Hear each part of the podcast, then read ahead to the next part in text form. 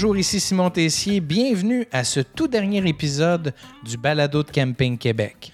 Dernier épisode pour la saison 1, bien sûr, quand nous serons de retour en mai prochain pour une saison 2 avec d'autres terrains de camping et d'autres entrepreneurs. Pour terminer cette saison 1, je m'entretiens avec Nathalie Talbot du camping Lac Sandyson. Elle nous parle de son passé euh, dans le monde vétérinaire, du passé de son conjoint également, euh, de leur cheminement depuis six ans propriétaire de leur camping et on apprend beaucoup de choses. Ah oui, si vous êtes un campeur qui aime se promener avec son animal de compagnie, ce camping-là est peut-être pour vous. Là-dessus, je vous souhaite une bonne écoute. Nathalie Talbot du camping Sandyson, salut. Salut. Salut Simon. Ça va bien? Oui, ça va bien, toi? Oui, ça va bien. Nathalie, après plein de petits bugs techniques, on réussit enfin à se rencontrer et ça va constituer le dernier épisode de la saison 1 du balado de Camping Québec, parce que je l'ai déjà annoncé, il y aura une saison 2. Alors, très heureux d'être avec toi pour clore cette saison des épisodes réguliers. Euh, avant toute chose, j'aimerais que tu me dises rapidement, tu es propriétaire de quel terrain de camping, c'est situé où, il y a combien de sites, etc. Oui, en fait, euh, mon conjoint et moi, on est propriétaires du camping du lac Sandyson. C'est situé à Franklin, en Montérégie, euh, pour situer les gens près de Homestown, euh, à 25 minutes d'Hemingford. c'est un terrain de camping de 152 sites. Donc, ce n'est pas un très gros terrain de camping, mais c'est très convivial et familial. OK. Euh, bon, ça, ça, nous situe où est le terrain de camping. Euh, toi et Sylvain, ton conjoint, qu'est-ce que vous faisiez avant d'acheter le terrain de camping? Parce que là, j'en comprends que c'est la sixième année euh, avec le camping. Qu'est-ce que vous faisiez avant? Oui, ben, en fait, on avait deux métiers complètement différents, mais qui font en sorte qu'aujourd'hui, pour le camping, c'est très utile de, réunir ces deux formations-là. Euh, mon mari était machiniste, donc euh, très manuel. Pendant 25, 25 ans, il a travaillé comme machiniste. Euh, il a aussi fait beaucoup de rénovations. On a eu des blocs appartements aussi avant. Et puis, moi, j'étais directrice générale dans un centre vétérinaire. Donc, plus le côté gestion, le côté finance. fait que les deux réunis ensemble, sincèrement, ça fait ça fait une belle, euh, une belle fourchette pour gérer un terrain de camping. OK. Et en quoi, toi, ton. Tu sais, je peux comprendre un peu plus le côté machiniste, le côté manuel, tout ça. Mais là, en santé animale, j'essaye de voir le lien avec les campings. Mais ben, en fait, c'est que j'ai toujours eu deux passions dans la vie. J'ai eu la passion de la santé animale. Écoute, ça fait 25. J'ai travaillé 25 ans dans le monde vétérinaire. Euh, mais j'avais en parallèle la passion du camping. Nous, on a fait du camping toute notre vie avec nos enfants. On a beaucoup voyagé. On s'est promené partout. Donc, euh, dès euh, ça doit faire une quinzaine d'années qu'on a commencé à s'intéresser à peut-être acheter un terrain de camping, mais euh, on attendait, on attendait le bon moment. Euh, on a parlé avec beaucoup de propriétaires de terrains de camping et souvent, ce qui ressortait, c'est écoutez, profitez un peu de la vie avant avec vos enfants pendant qu'ils sont jeunes, parce que quand vous allez faire l'acquisition d'un terrain de camping, ça va monopoliser tout votre été. Vous allez être extrêmement occupé. Puis effectivement, on a bien fait de suivre ces conseils là parce que euh, quand on a acheté, notre plus jeune avait 14 ans. Donc, euh, on a eu le temps de, passer beaucoup de temps avec nos enfants là, avant, avant de faire l'acquisition du terrain de camping. Et ça fait, ça fait une main-d'œuvre de disponible en plus. Là. Oui. oui, ils sont rendus à l'âge qu'ils peuvent travailler. J'en ai une qui est sauveteuse, elle est devenue sauveteuse nationale. Puis j'en ai une qui travaille au restaurant, puis l'autre qui nous aide plus au niveau de l'entretien. Fait que sincèrement, les trois participent, puis ils aiment beaucoup ça. C'est comme une autre étape dans notre vie où est-ce qu'on on est de nouveau tous ensemble réunis, euh, surtout les fins de semaine, là, à travailler ensemble. Mais euh, c'est familial, mais autrement que, que, les voyages. On a beaucoup, beaucoup voyagé. Je me souviens quand euh, j'ai des jumelles, moi, et puis quand il était en maternelle, le professeur de maternelle à la rencontre me disait Avez-vous fait le tour du monde, vous? Parce que on avait beaucoup voyagé, puis les filles avaient tellement d'histoires à raconter que, que pour elles. Fait que le camping, c'est ça qui est le fun, hein, c'est que ça nous ça permet aux gens de voyager partout, de voir différentes choses.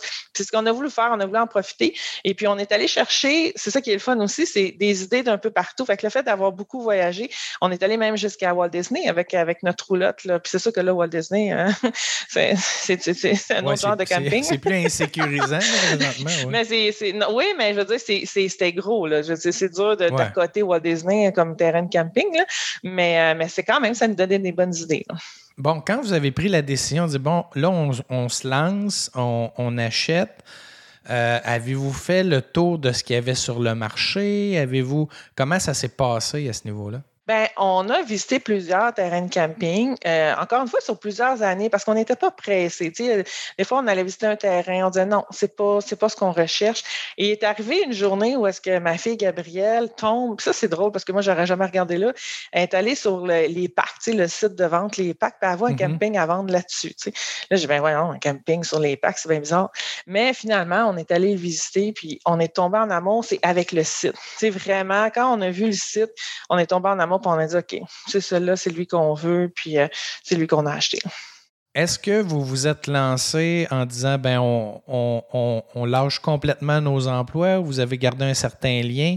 Euh, comment ça s'est passé? Mon mari a démissionné aussitôt que la première année d'opération. Dès qu'on a ouvert le camping au mois de mai, mon mari a démissionné de son emploi. Moi, par contre, j'ai gardé mon emploi pendant cinq ans.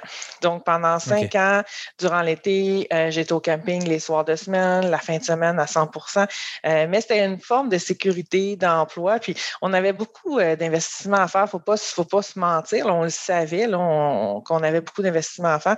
Donc, tous nos, profits, honnêtement, ont, ont passé là, dans les, infrastructures, euh, remettre à niveau les bâtiments. Euh, il y a tout le système d'évacuation des eaux usées, hein, comme plusieurs terrains de camping qu'on mm-hmm. devait mettre à jour. Donc, euh, ça, c'était des investissements majeurs. Fait que pour ces raisons-là, moi, j'ai continué à travailler pour assurer une, nous assurer une prospérité là, durant ces années-là un peu plus difficiles financièrement. Est-ce que les, les, investissements que vous avez faits en premier, c'est justement au niveau des eaux usées? Comment, quand vous prenez le camping, c'est quoi le, schéma que vous faites en vous disant là, il faut investir d'abord là, ensuite là? Bien, avant d'acheter, de toute façon, puis ça, je le recommanderais à, toute personne qui veut acheter un terrain de camping, c'est le faire évaluer, mais aussi faire venir des ingénieurs sur le terrain pour vraiment valider euh, c'est quoi les investissements à faire. Faut pas s'embarquer là-dedans puis arriver deux ans après puis dire, mmh. hey, je savais pas qu'on avait 500 000 à mettre sur telle affaire.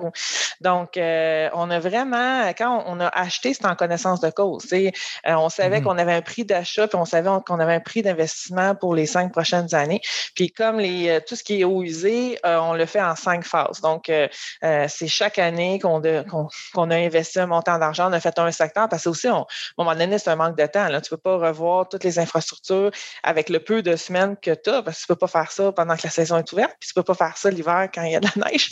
Mm Il te reste quelques semaines à l'automne, quelques semaines au printemps pour pouvoir ça. Fait qu'on le fait en cinq phases, en cinq ans. Par contre, tout ce qui est bâtiment, on le fait dès la première année. Ça, c'était super important pour nous. Là.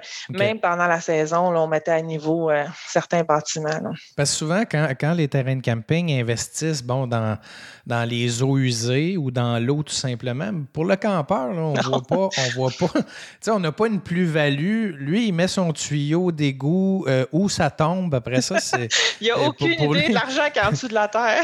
non, non, l'argent dans la terre. On le dit, c'est eau, électricité, égout. L'électricité, bon, le campeur a plus un, feeling de, de, ce que c'est de l'électricité de qualité. Donc, c'était primordial pour vous, mais vous avez quand même dit les bâtiments, c'est quoi? C'est les blocs sanitaires, la salle communautaire, le poste d'accueil? Ah, le restaurant. Le poste d'accueil, on l'a carrément mis à terre quand on a acheté. Euh, on l'a jeté à terre, puis on a carrément bâti un nouveau poste d'accueil. On a rénové restaurant, euh, salle communautaire, tous les blocs sanitaires. OK. Et là, vous, actuellement, vous êtes à 150 emplacements. Est-ce que vous avez des possibilités d'agrandissement? Euh, c'est quoi votre potentiel absolu? On a un très grand potentiel, mais je vais être honnête, Simon, c'est pas ça qu'on vise.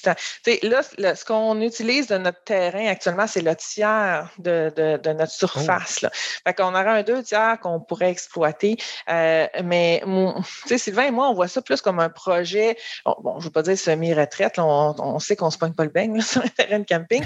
mais euh, l'idée. Il y a des projets de semi-retraite, moins d'ouvrages que ça. Oui, sauf que c'est, l'idée, c'est pas d'avoir 30, 40, 50 employés puis de, gérer un gros, une grosse surface de camping. Nous, on aimait beaucoup quand on était voyageurs des plus petits campings, puis c'est ça qu'on vise. Donc là, on est à 152. Le maximum qu'on va aller, c'est 200 sites. Malgré l'espace qu'on a, c'est ce qu'on vise. Nous, on va être heureux avec ça. On veut avoir euh, quelques prêts à camper. Là, quand euh, toutes les infrastructures vont être terminées, ça va être notre prochain euh, investissement d'avoir quelques prêts à camper. Mais ça va pas mal se terminer autour de 200 sites. Pour notre qualité de vie à nous aussi, je pense que c'est ça que nous, on recherche. OK. Donc, malgré, malgré le fait qu'on pourrait aller jusqu'à 450 sites, c'est pas du tout dans les cartons. Fait que les gens qui sont campeurs chez vous, que ce soit saisonniers ou voyageurs, ils vont garder une certaine intimité, si on oui. Oui. Euh, parlant de saisonniers voyageurs, c'est quoi la répartition euh, parmi les 150 sites? On a 125 saisonniers. Fait que c'est quand même autour de plus de 80% saisonniers, 20% voyageurs. Oui, oui. C'était déjà un camping très saisonnier. OK. Et est-ce qu'il y a une volonté de modifier ce pourcentage-là avec les années, selon les non-renouvellements, selon l'ajout de certains sites? Bien, dans les sites qu'on ajoute actuellement, c'est beaucoup des sites voyageurs. On a fait une nouvelle section cette année de 13 nouveaux sites voyageurs, deux services. Euh, c'est des sites là, où on a aménagé euh, certains sites pour des tentes roulottes, certains sites pour des tentes. Tu sais, les tentes, c'est le fun d'avoir un espace. Euh, on, a, on, a, aménagé un espace là, 12 par 12, tout en paillis, en dessous des arbres pour protéger soleil, pluie, tout ça. Mm-hmm. ça, c'est apprécié. Là. Fait que ça, c'est un ajout plus voyageur. Puis on a peut-être une vingtaine de sites voyageurs aussi qu'on aimerait ajouter dans une nouvelle section, mais là, plus pour des roulottes, pour augmenter aussi le nombre de voyageurs qui vont pouvoir se présenter chez nous en roulotte. OK. Tu m'as parlé du prêt à camper.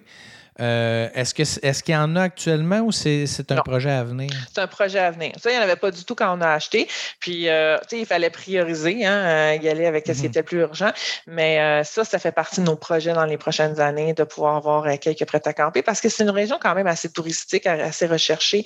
beaucoup de cyclistes aussi dans notre région qui, eux, c'est ce qu'ils aiment, là, c'est de pouvoir arriver en vélo, puis prendre un prêt à camper, puis repartir le lendemain matin. Donc, ça va être quand même assez apprécié, je pense.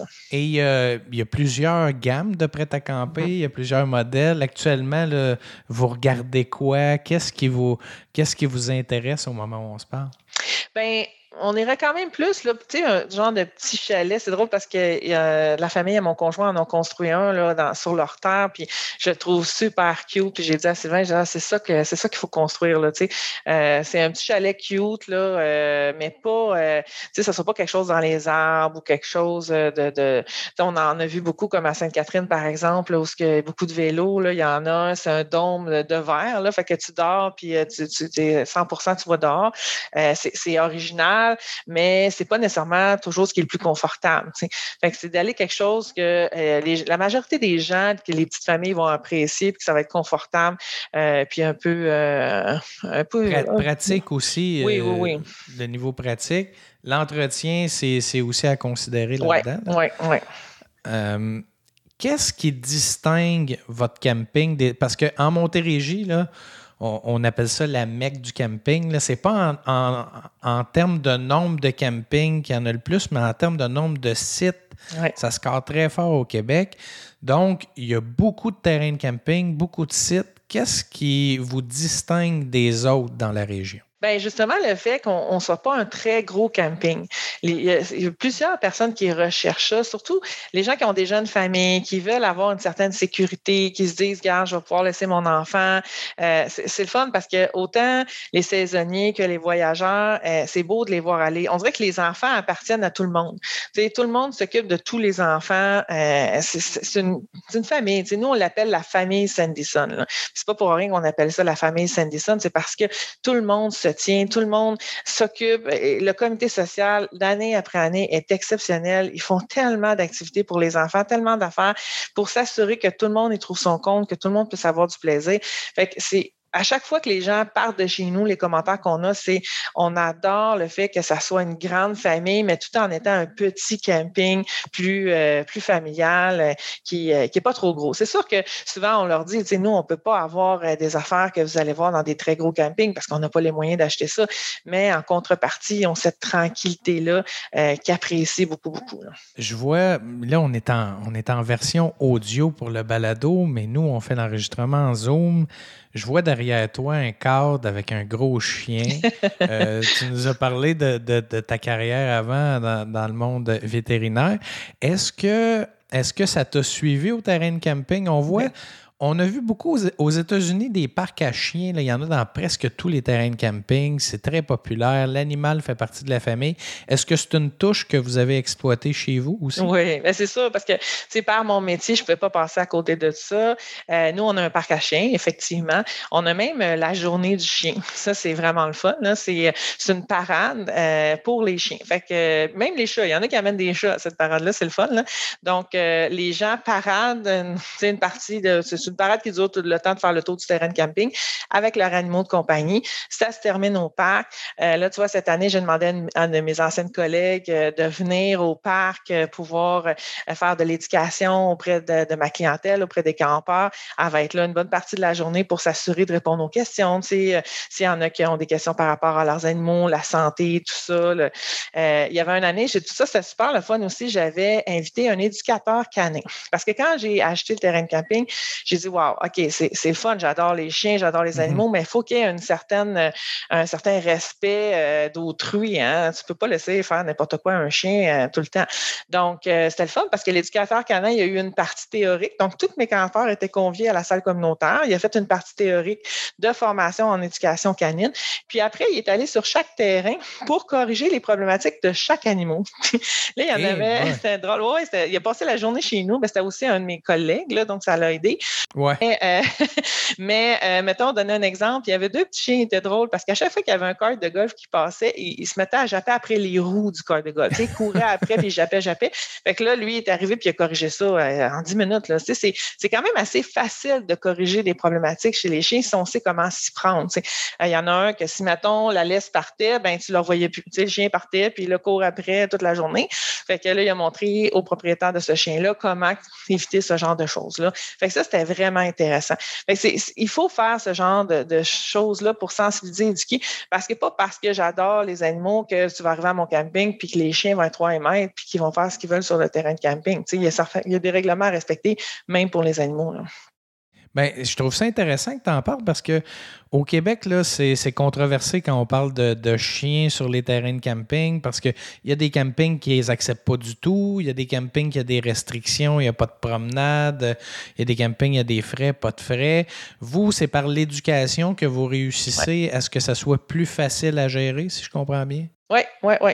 Il y a même une formation, tu sais, euh, moi j'avais dans mon bureau à l'accueil, j'ai des pinces là, pour les les, les, euh, les, les tiques puis tout ça, parce qu'on euh, on est en Montérégie, il y en a pour encore une fois éduquer les gens. on est en forêt, hein, donc s'assurer d'examiner leurs animaux le soir là, quand ils rentrent d'une balade, puis enlever les tiques au besoin.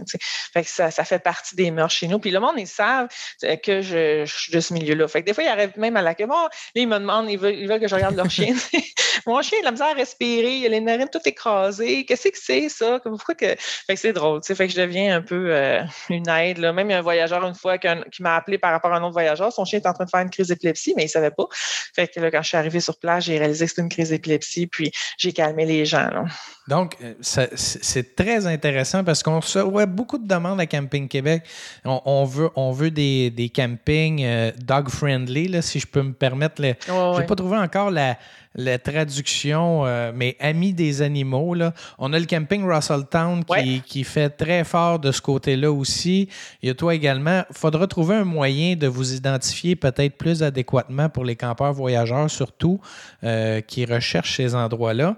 Euh, ça, c'est une belle particularité chez vous. Il y a la grosseur aussi. Est-ce qu'il y a d'autres choses qui font que votre camping se démarque ou est particulier pour les campeurs? Ben, c'est sûr que, comme je disais tantôt, euh, la région est intéressante. Les, de plus en plus, on a des micro-brasseries, on a des vignobles, on a des beaux vignobles, euh, on a les vergers. C'est, c'est drôle, hein, parce que moi, je ne viens pas du tout de, cette région. Ben, je viens de la Montérégie, là, mais j'étais plus euh, dans le Haut-Richelieu. On a tout vendu, on a vendu notre maison, on s'est fait construire notre maison sur le terrain de camping. Au début, pour nous aussi, ça a été une adaptation. On connaît, il fallait mon GPS pour aller au dépanneur quasiment. Je ne connaissais rien de ce coin-là. Mais, mais finalement, finalement, on a appris à découvrir euh, la région, puis on est tombé en amour. Les restaurants, il y a un pub, le Rockburn, le vieux Rockburn, qui est un pub mythique dans la région. Les gens viennent de partout pour aller à ce pub-là. C'est un pub irlandais. Tu rentres là-dedans, tu as l'impression d'être en Irlande. Fait il y, a plein d'attraits touristiques un peu méconnus que quand les gens arrivent, ils ne s'attendent pas à grand-chose. Puis là, moi, je leur explique un peu tout ce qu'ils peuvent faire dans la région. Puis euh, ils sont impressionnés. Puis quand ils terminent leur séjour, ils font comme Wow, c'était incroyable, tout ce qu'on a pu faire. Autant en famille, que ce soit du kayak, que ce soit arbre en arbre. on a tout ça dans, notre région. Fait ça nous différencie, je pense, euh, par rapport à d'autres régions où est-ce que parfois les gens vont là en se disant Hey, wow, ça va être super, puis qu'ils sont déçus. Puis nous, ils ne sont pas si déçus, au contraire, parce qu'ils ne s'attendent pas qu'il y ait plein de petits trésors cachés dans notre région. Donc, ça vous permet aussi de ne pas nécessairement avoir un paquet d'activités puis d'infrastructures lourdes à maintenir parce qu'il y, a beaucoup de choses qui se passent alentour du terrain de camping. Oui, oui, effectivement. Il y a plein d'attraits autour du terrain de camping intéressants. On a parlé des projets, on a parlé de, du parcours. Euh, ça fait six ans. C'est quoi le bilan que vous dressez, toi et ton conjoint, de votre aventure jusqu'ici? Bien, on est vraiment très content. Tu sais, veux, veux pas, quand tu t'embarques dans cette aventure-là, sur le coup, euh, tu es un peu insécure. Tu te dis, aïe, aïe, tu sais, qu'est-ce qui va arriver? Tu sais, on n'était pas des gens euh, très riches, là, tu sais, qui avaient, euh, sais, qui avaient beaucoup, beaucoup d'argent. Tu sais, fait qu'on a, on a mis toutes nos billes dans ce projet-là, honnêtement, là, on a mis notre cœur. Juste de trouver du financement. C'est pas facile de trouver du financement dans, dans tout ce qui est camping, dans tout ce qui est saisonnier, parce que, ben là, peut-être plus, là, cette année, mais euh, il y a quelques années, euh, nous, on avait frappé à plusieurs portes pour réussir à avoir du financement. Puis aujourd'hui, on est très, très content. Puis, euh, tu sais, la banque aussi est contente là, parce que ça va bien. ben, je vais me permettre un petit bout éditorial. Là, tu dis qu'il n'y a pas, pas beaucoup d'argent disponible. En fait, là, dans les terrains de camping, il n'y en a presque pas. Les programmes de subvention, les programmes d'aide, les campings sont toujours exclus ou presque. Et malgré tout, L'industrie du camping, c'est une des plus populaires dans les 15 dernières années. Et on a des entrepreneurs comme toi et Sylvain qui réussissent justement à faire des chiffres puis à rendre le banquier heureux. Fait que votre autonomie, là, moi, je pense que vous devez en être fier. Oui, oui, oui. Non, non, on est vraiment très, très fiers de ça. Puis, tu sais, c'est drôle hein, parce qu'on a tellement travaillé fort ces dernières années-là. Puis là, on a encore plein de projets. Mais des fois, je rêve à la journée où est-ce que tout ce qu'on va avoir à faire à l'automne, c'est de ramasser les feuilles. mais je sais souffler les lignes. oui, c'est ça. Mais je me dis, je sais pas, là, si ça va arriver parce qu'on a toujours plein d'idées. Puis il y a toujours quelque chose de nouveau qu'on veut faire. Tu sais, là, on a beaucoup investi dans tout ce qui est pour les enfants parce qu'on avait beaucoup, beaucoup de jeunes enfants. Là, ces mhm. jeunes enfants-là vont grandir, ils vont devenir des adolescents. Fait que là, il va falloir penser comment on occupe ces adolescents-là aussi, parce que ça aussi, ça va être un, nouveau défi pour nous, là, de trouver des infrastructures qui vont être intéressantes pour des adolescents qui n'auront pas juste envie de flâner dans le camping, mais de pouvoir s'amuser aussi. Tu parles d'adolescents, tu parles de jeunes. Euh, vos jeunes à vous, est-ce que vous, vous commencez déjà à penser à une éventuelle relève de leur part? Est-ce qu'il y a un intérêt ou il est trop tôt encore? C'est dur à dire. Ils ont un intérêt de travailler avec nous, d'être avec nous dans ce projet-là, mais de là à prendre la relève du camping, je ne le sais pas. Tu sais, c'est trop tôt. Ma plus jeune, elle a 17 ans. Euh, euh, les deux autres sont en animation 3D. Ils ont une carrière en animation 3D, donc ils, aiment ce qu'ils font actuellement. C'est quoi leur projet dans 5, 10, 15, 20 ans? Peut-être que rendu là, ils vont dire, hey, finalement, j'aimerais ça prendre la relève pour l'instant, moi, puis moi, je jamais je vais forcer ça. Jamais, jamais, parce que moi, j'ai pour mon dire, chacun doit réaliser ses propres rêves. Euh, S'ils ne prennent pas la relève, ils ne prennent pas la relève. S'ils ont envie de l'apprendre, ben, ils l'apprendront. Euh, j'en ai une qui a beaucoup d'intérêt pour les vignobles. T'sais. Fait qu'elle aimerait peut-être s'installer dans notre coin éventuellement pour avoir son vignoble. Puis elle fait penser à moi plus jeune qui avait hâte d'avoir mon terrain de camping. Elle, c'est d'avoir un vignoble. Fait que moi, je respecte ça, puis je vais l'aider là-dedans, je vais l'encourager. Puis je vais voir ce qui va se passer les prochaines années. de toute façon, vous êtes tout jeune, là, Sylvain. Ben oui, vous oui. avez encore beaucoup, beaucoup d'années devant vous. Ouais. Et pour avoir, bon, déjà fait, je crois, c'est le 15e ou le 16e épisode, là, la plupart des enfants qui ont pris la relève, que j'ai, que j'ai, avec qui j'ai discuté, ils ont tous été travailler ailleurs Ouais. quelques années, puis c'est pas mauvais non plus. Non. Euh, ça leur permet de faire d'autres choses puis développer d'autres compétences. là. Oui, parce qu'il faut vraiment que tu aies envie de gestionnaire de terrain de camping. faut pas que tu le fasses par des, plis en disant ben, ça va être la voie facile, euh, mes parents ont tracé la voie avant moi. Parce que si c'est ça, ils vont être malheureux là-dedans. Moi, ce que je veux, c'est que mes enfants soient heureux dans ce qu'ils vont faire. Euh, nous, on adore ce qu'on fait, mais on va se le dire, c'est pas fait pour tout le monde. là. Ça prend des nerfs d'acier, gérer un terrain de camping, c'est 24 heures sur 24, c'est, ça lâche jamais, jamais. Là. Tu sais pas, tu sais, tu vas te coucher samedi soir, là, tu te dis, OK, là, à soir, je vais-tu me faire réveiller? Je vais-tu pouvoir dormir? Fait que c'est, pas évident. Ça va bien, là. là. Moi, j'ai un agent de sécurité et tout ça, donc ça va très bien, mais quand même, tu as toujours en arrière la tête cette responsabilité-là du terrain de camping en tout temps. Puis on a à cœur nos campeurs, on a à cœur notre monde. Fait qu'on on veut que tout se passe euh, le mieux possible pour eux. Là. C'est quoi, malgré tous les petits irritants qu'il peut y avoir dans la gestion, c'est quoi votre plus grand bonheur là, après six ans là, que vous dites Ah, ça, là, pour nous, là, ça fait que notre, mission est accomplie? Ben, c'est drôle, mais le bouche à oreille, c'est fou comment ça l'a, euh, euh, évolué rapidement. Nous, quand on a acheté le terrain, il y avait 40 saisonniers. Là. On est rendu à 125 saisonniers. Là. C'est beaucoup de travail que no- nous, on a mis là-dedans, mais les gens ont suivi. Les gens euh, nous ont donné des, bonnes notes. euh, on, on dit à leur famille, hey, venez nous voir, nous visiter. C'est rendu, là, j'ai des petites familles qui sont super contents parce que les parents étaient campeurs chez nous, mais les enfants, ils, ils se prenaient pas un site parce qu'ils disaient, ben, tu sais, c'est un peu de croche, là, c'est pas, euh, on veut pas, on va venir te voir papa de temps en temps, mais ça ne tente pas de venir ici comme saisonnier. Et là, ils sont tous là comme saisonniers. Fait que les enfants ont suivi, ont pris des terrains. Que là, ces gens-là, ils, ils nous remercient. Ils vont dire, hey, là, c'est le fun. Toute ma famille est réunie. Euh, tout le monde a envie de venir faire du camping à mon camping. Euh, fait que les gens sont contents de ça. Fait que nous, c'est une fierté de voir ça, que de génération en génération, les gens restent aussi après, puis que le bouche à oreille est incroyable. Honnêtement, on n'a pas fait beaucoup de publicité. Là. Si c'est pas, euh, tu sais, la seule publicité qu'on a fait, c'est avec vous, Camping Québec, mais Mhm. on n'a rien fait d'autre. là. Puis ça, ça va tout seul. là. Les gens nous appellent puis nous disent Hey, j'ai un ami qui est allé chez vous il y a deux semaines, puis là, j'ai envie d'aller faire du camping chez vous. Fait ça, c'est le fun. Ça, c'est une belle, belle récompense. Écoute, Nathalie, je pense que vous travaillez très fort pour ça. Euh, je, je salue toute la famille, là, euh, Sylvain, euh, les enfants. Vous faites un travail extraordinaire. Merci beaucoup de m'avoir accordé de ton temps. Je pense que les gens vont apprendre beaucoup de cet épisode-là. Puis, ben, ça termine la saison 1. Alors, c'est pas rien. Donc, tu es, notre dernière de la saison. Puis, je te remercie beaucoup encore une fois. Merci à toi, Simon. Merci, bye